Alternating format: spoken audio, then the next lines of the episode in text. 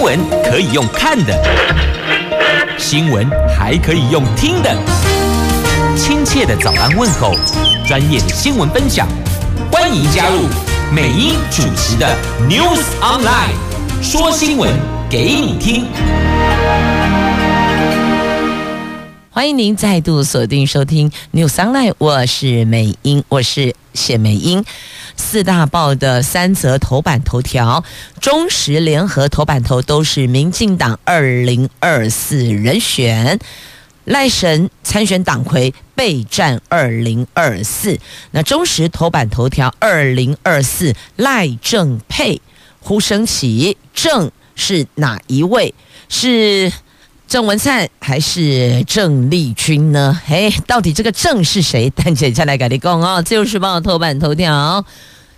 中东锦大湖竞选总部主委涉嫌贿选起诉，他把县长、乡长、乡代、村长四合一买票，所以你看。中央有九合一选举，地方有四合一买票啊！经济日报头版头条：外资抢进，股汇市双涨。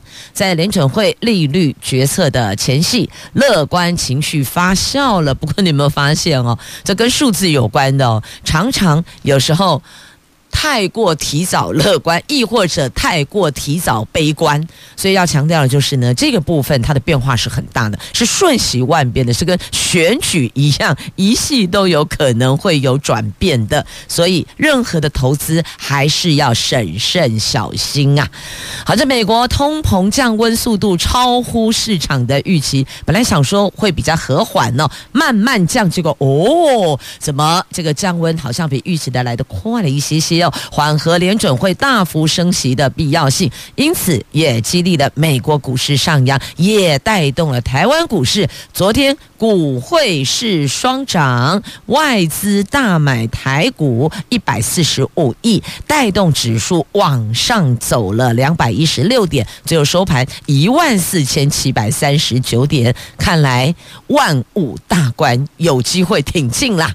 那台币汇率强升一点四二角。收盘在三十点五八二，重返三十点五字头的价位，形成了股市汇市股汇双强的格局。尽管联准会跟台湾央行将在今天发布最新的利率决策，这个是重大不确定因素。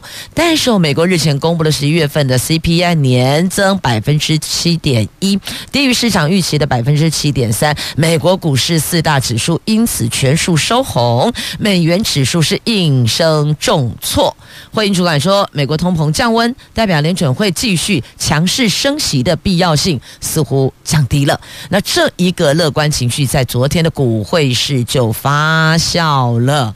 好，这是在经济日报头版头条的新闻，也是今天经济日报头版版面唯一新闻呐。好，那么看一下时间，七点四十五分了，我们休息广告之后回来，我们再来关注这个跟选举有关的。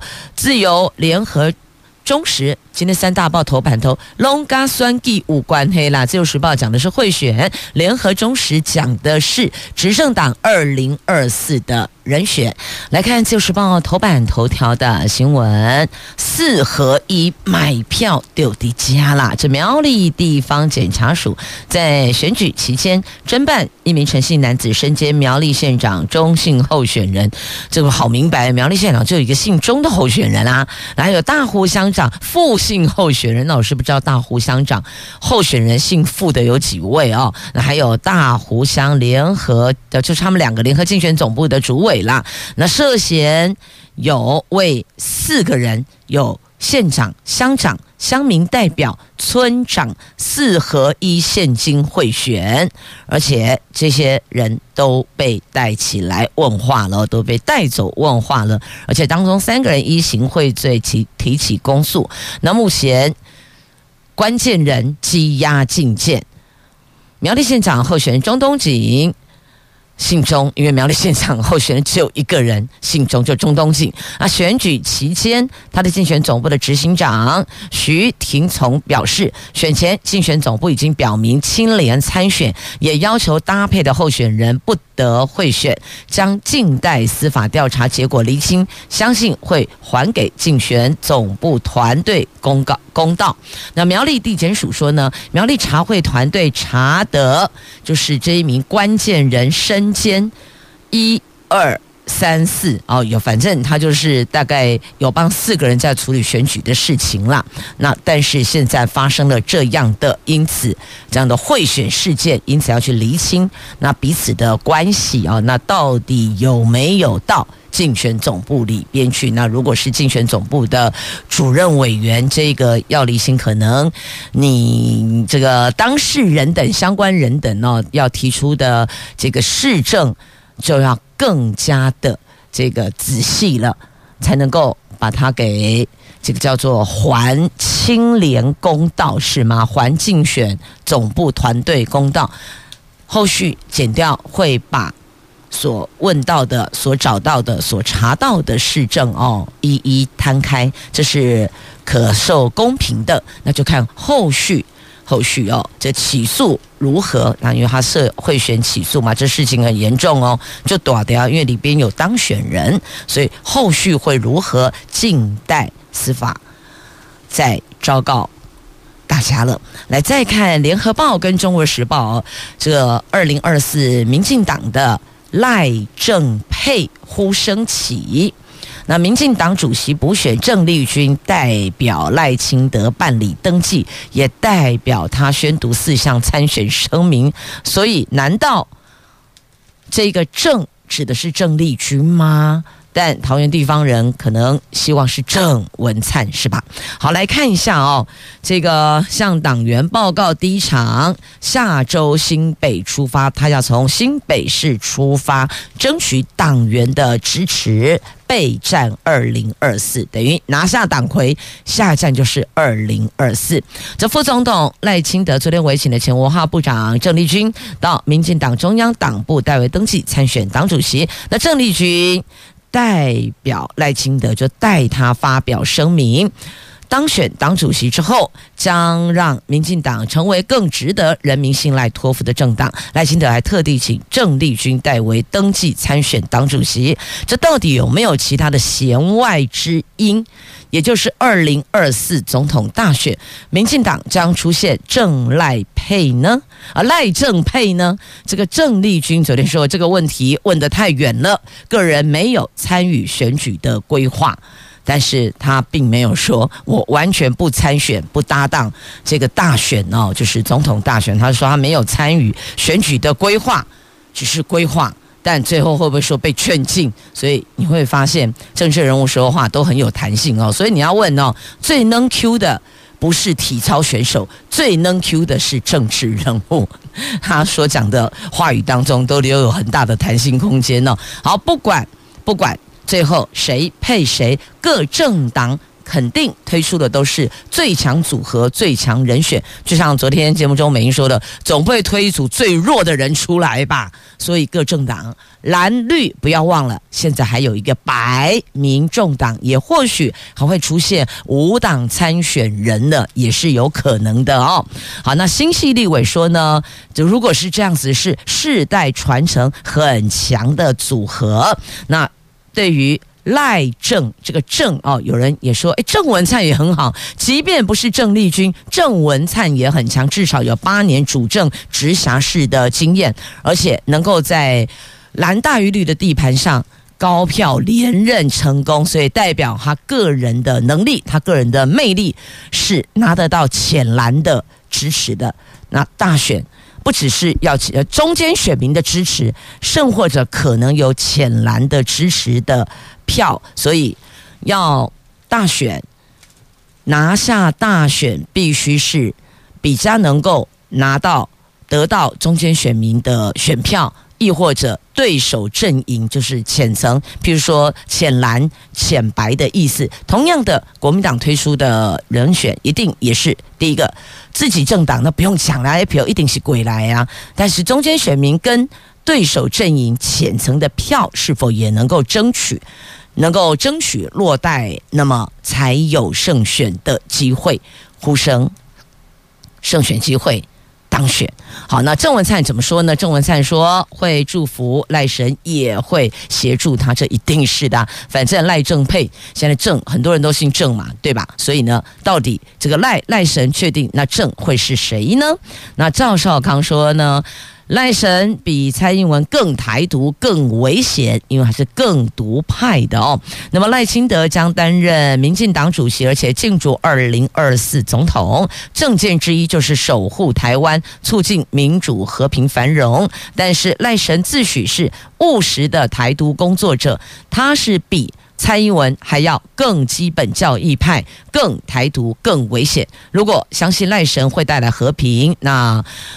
以赵少康的解读去顾威啦，台记也小记公恰贵跳有多啦。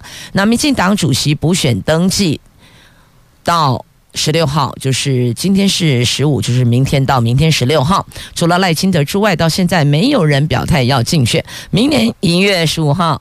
将办理民进党员投票，正式产生，正式透过选举产生新任的党主席。要透过正式选举产生新任党主席，奇怪，今天早上哈、哦，这 K K 的。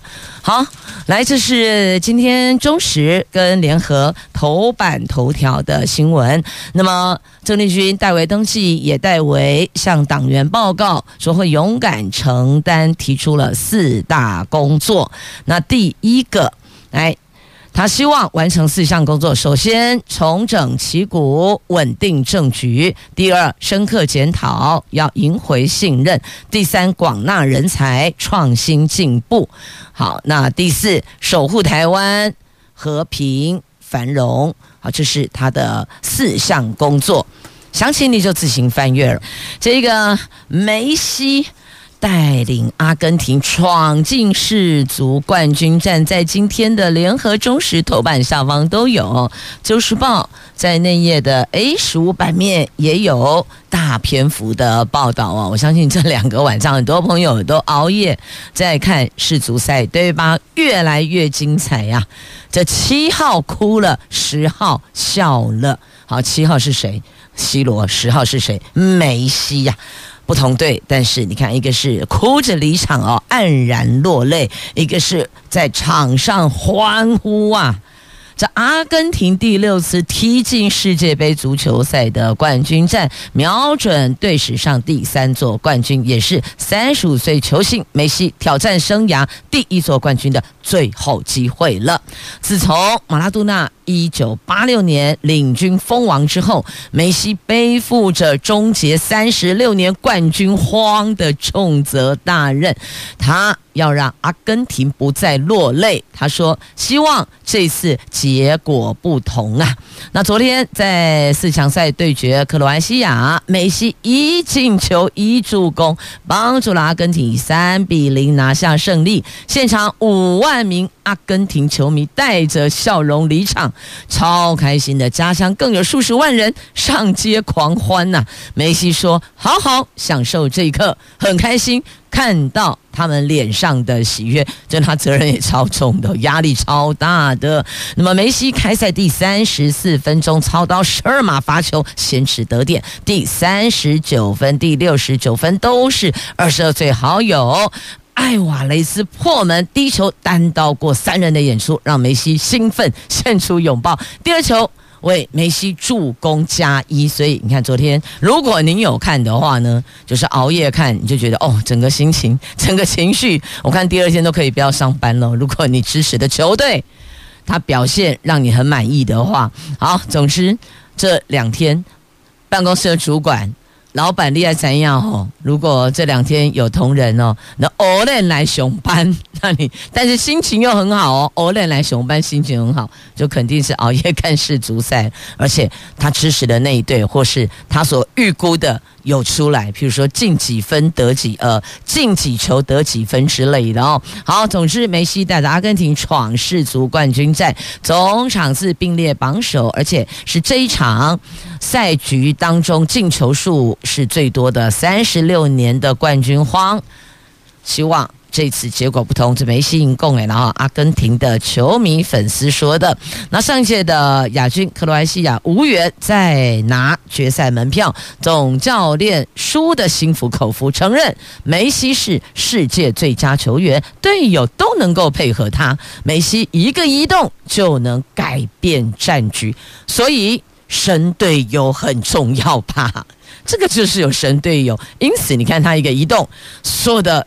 队友都能够配合他，都知道要怎么助攻哦，怎么帮助他，所以这是一个团队呀。因此哦，有时候让孩子在单项运动上，他加入的是类似这种打团体的团队的，他也可以及早去融入、去学习什么叫做调和，呃呃，这个什么叫做沟通，什么叫做调和，挺好的。所以运动不单只是我们这个在。啊，这个赛场上面发挥量能，同时也是一个团队默契跟合作的一个团结的表现呐。这是今天两大报头版下方都有报道的，而且哦，中时这个子标题下。奔向冠军哦！新闻下超越自己，梅西只差捧起大力神杯啦，创下纪录之夜，一射一传领军，阿根廷前进冠军战呐、哦，公嘎家，我都觉得我好像自己也下场打球了。其实这个是很耗体力的，你知道那一场乱下来，大概至少跑半马，差不多意思跑半马的距离哦。你不要看他球场跑过来跑过去，冲过去冲过来，这。体力很重要，续航力很重要，所以或许有人会觉得说啊，为什么谁呃那个教练怎么没有安排谁谁谁第一局就下去？谁谁谁？其实你要考虑到教练他要思考的层面是比较多的，啊，考量到这个整体人力的调度，还有球员的体力呀，要跑到一半没力了，所以其实有时候这个教练所谋划的。他是有所本的哦，那当然有时候状况如果不如球迷粉丝的预期，或许这个教练也得要扛起那个锅，锅你也得把它背起来呀。所以现在到底谁能穿上金靴呢？梅西还有姆巴佩两个卡牌头啊，所以还有得看了呢。接着我们再来看今天，好，拉回来啊、哦。把心情收一下，收一下，拉回来。我们来看一下我们国内的大学抢救生，所以寒假转学考有些学校都放宽了，而现在正在办理的就是。寒假的转学考试，那因为受到少子化的冲击，所以怎么样开拓生源呢？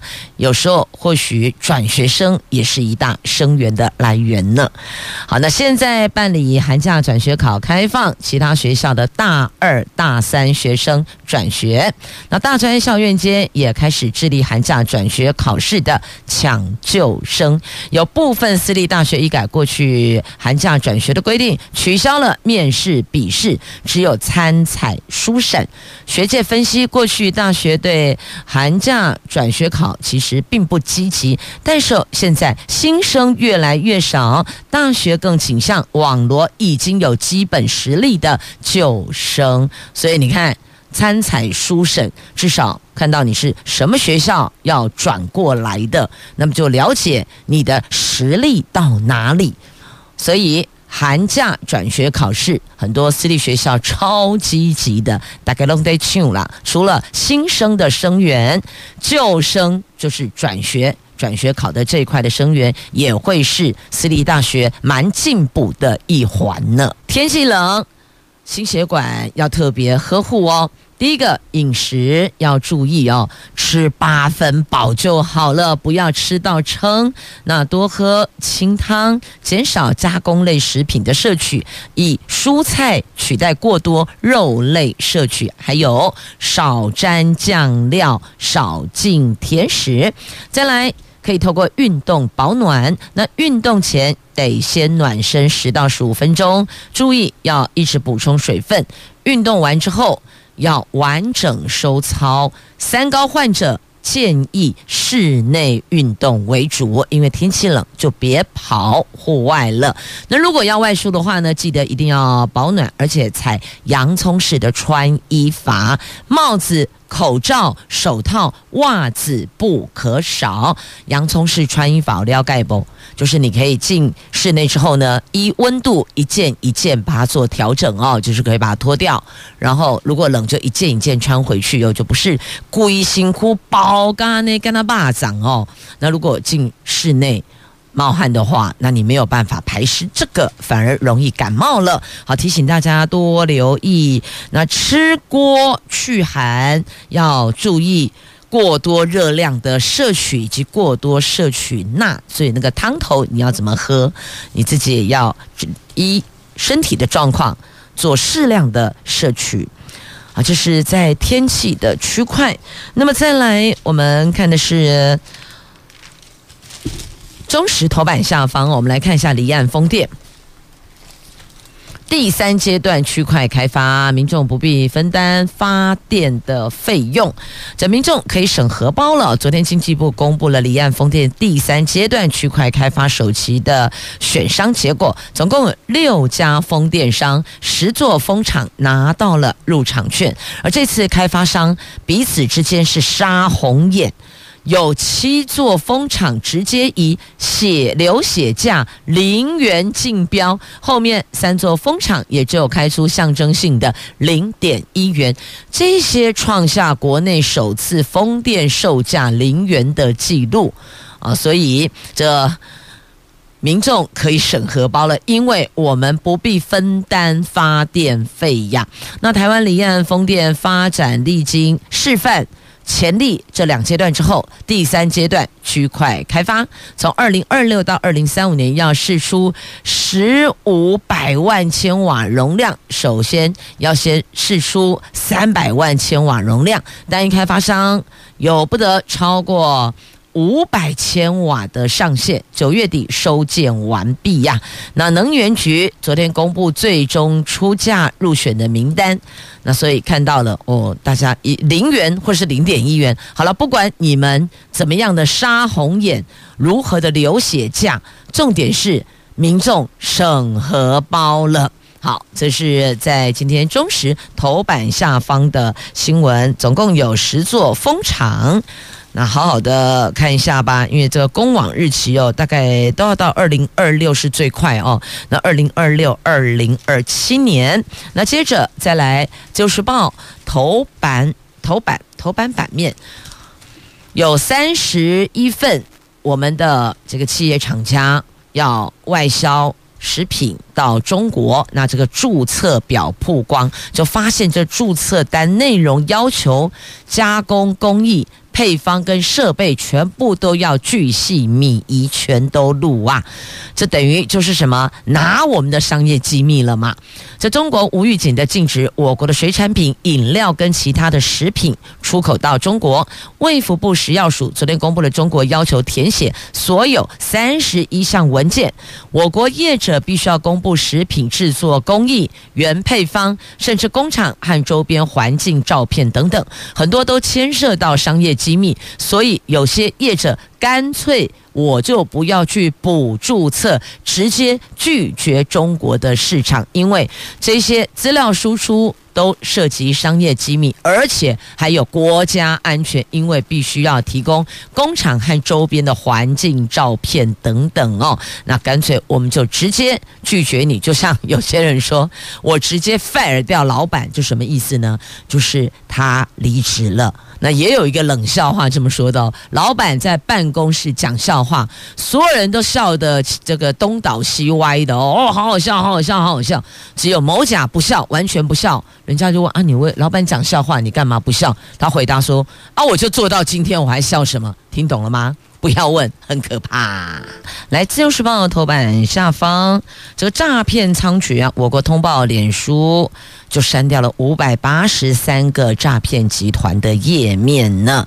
这诈骗集团不仅是利用脸书刊登诈骗的广告，最近还在粉丝专页刊登假的征才广告，诱骗求职或是要申请贷款者上门。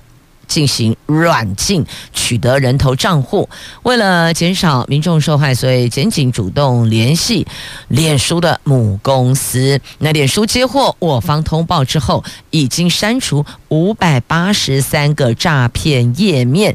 那我国这半年来也已经扣得诈骗集团二十二亿元的犯罪所得。所以你看，这还没有抓到的黑数比这个数字还要更大呢。因此，年关将近。更要提醒大家小心诈骗猖獗，而且诈骗集团可能就在你身边，要当心。反正任何事情最后只要扯到要你把钱拿出来，不管是他要帮你保管啊，亦或者叫你转账啊，或是取消转账，你的那个警觉天线要随时升起。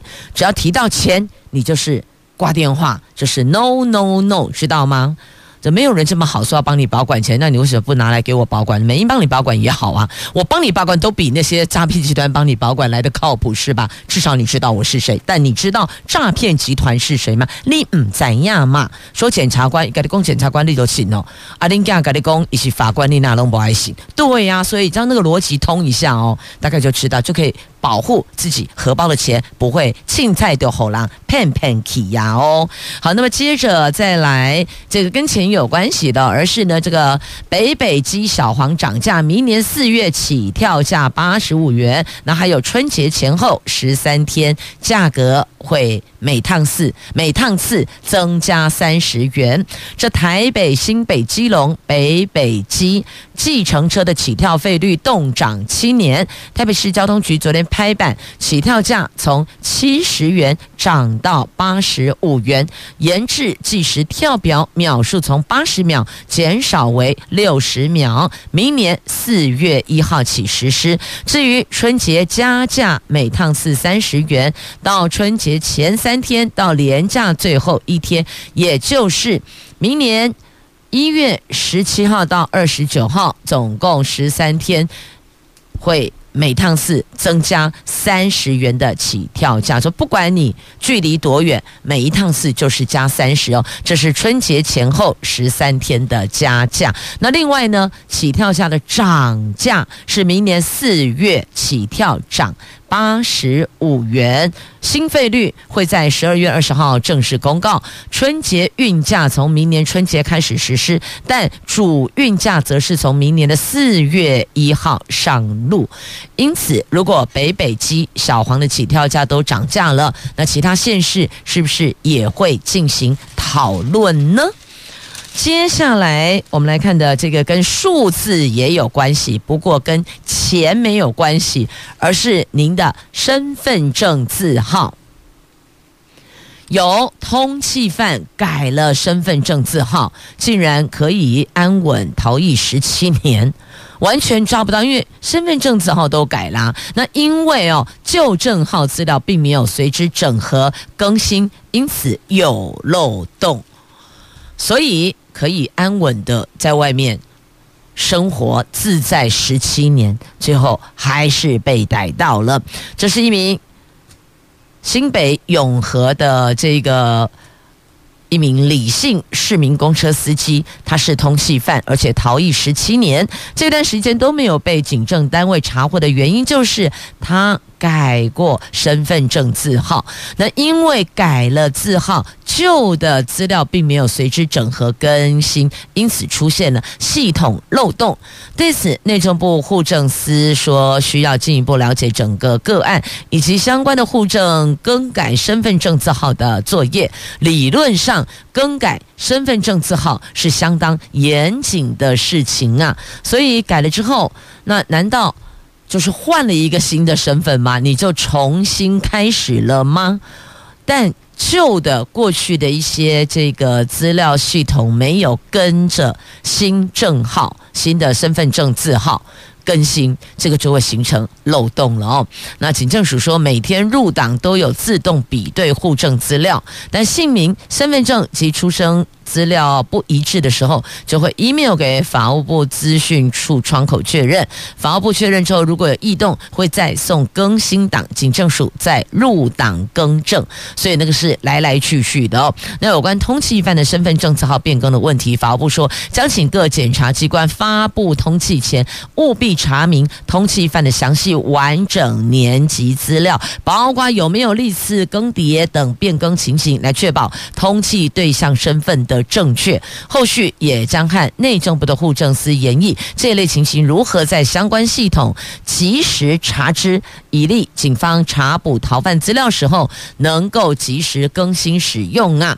好，那么就从这一起事件来告诉你哦，根据内政部的函释，每一位国民一辈子可以更改一次身份证字号。如果您的身份证字号尾数是华人比较忌讳的四，就一二三四的四，或是有三个四就可以申请更改，亦或者举证这个数字的谐音不雅，也能够个案处理，除非是证号有误，亦或者重复，才能够自选号码，要不然你更改身份证字号，你还是。叫宝来一样是照排序下来的，所以不见得是你想要拿到的，或是你心里所期盼的号码，除非是哦，能够自选号码只有一个。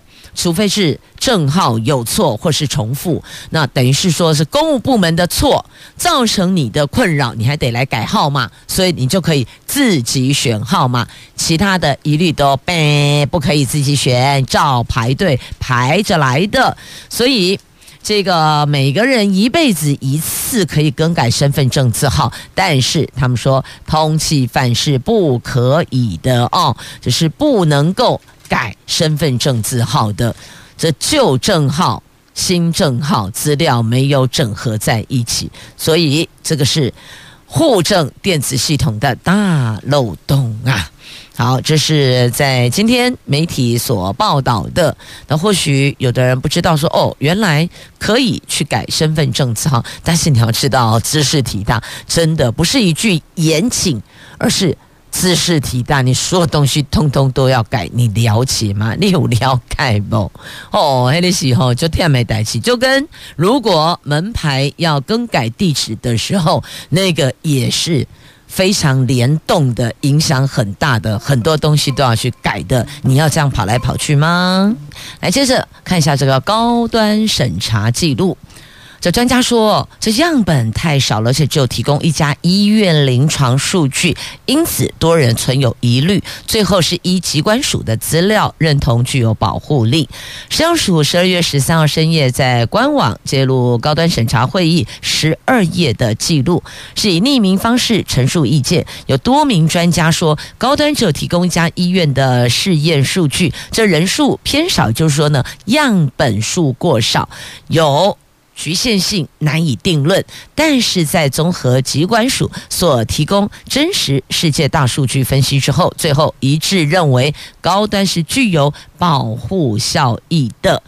这是专家原来看发现样本数太少，后来是一疾管署所提供的资料认为。也是具有保护力的哦，但也有人说这个机关署不应该提供资料啊。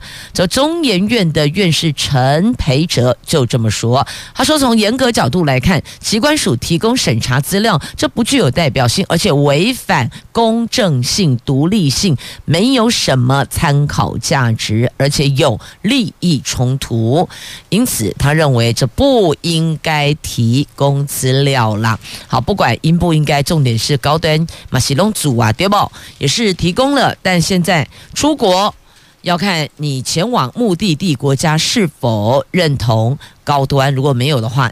就当你没打过疫苗，你得重新再 run 一次。好，那么接着再来看后嘎仔能够重新再 run 了哦。这是桃园捷运绿线延伸中立案的环评大会，昨天审查通过了环境影响说明。那桃园市捷工局指，今年八月也已经将综合规划案送交通部审议，将力拼一年的时间。获得行政院的核定，再花一年半到两年完成设计发包，就能够顺利动工了，也将确实执行环评承诺的事项。现阶段估计延伸总经费大概三百二十八亿元。那这一条延伸线是从巴德。到中立到大溪哦，那全长大概是七点二公里，地下段大概有五点三公里，高架段大概一点九公里，总计设置五座车站，含高架车站一座，地下车站四座，还有一座的驻车场。那这个是沿途有要求哦，那必须要加强隔音，就是要加隔音墙，降低噪音，因为。这个沿线有两所国小，有富台国小跟普仁国小，所以必须要加隔音墙，降低噪音。还有有些这个树木已经在地方很久了，移植树木存活率要达到百分之八十五，不是全部砍掉扔掉，嗯，是哟，是要把它给移。十，还有连接 A 二十三站跟 G 零一站，为捷运环状路网的最后一里路铺设完成了，但这个得交给张市府来做后续的执行，但地方当然乐见呐。你看台北市多方便，就是捷运啊，不管去哪里，反正你就到某个。站点可以再做转运就好了，所以不用跑来跑去，这个也是可以减少未来塞车哦。路上系列的你等下照，那我们可以的话就搭乘大众运输，也可以。第一个环保，第二个。又可以疏解交通拥挤的现象，你不觉得这样挺好的吗？方便呐，而且交通路网发达，那个经济才会活络嘛。好，那么接着来看《自由时报》头版版面有三则图文，逐一来看哦。先来看的这个是芬兰的国鸟黄嘴天鹅意外迷路，出现在通宵啊。这是他们过冬的时候会停留在日本或是朝鲜半岛，那现身台湾可能是迁徙的时候走失。失了，失散了，成为迷鸟，迷途之鸟。那再来看候鸟，这里嘉义秋冬限定美景上映了。有候鸟，有枫红，有云瀑，有琉璃光，超美的。天气转冷，嘉义山海区秋冬限定的枫红、云瀑、琉璃光候鸟秀四大美景进入上映时节，所以可以上苗栗县府官网了解一下怎么样捕捉这些美景。那再来台北市的忠孝东路。机车解禁了，深夜开放通行啊！这进行机车四十四年的台北站前忠孝西路，这挡不住民意要求，终于在昨天晚上解禁了。深夜十一点起到隔天上午的六点开放机车通行，其他时段暂时不开放哦。北市府也承诺。会观察后续车流变化，严令开放更多时段。这个是站前忠孝西路，可是大家好像比较熟悉的是忠孝东路哦，因为动力火车有帮忙打响忠孝东路啦。也谢谢朋友们收听今天的节目，我是美英，我是谢美英，祝福你在今天有暖暖的一天，因为真的还是蛮冷的。明天再会了，拜拜。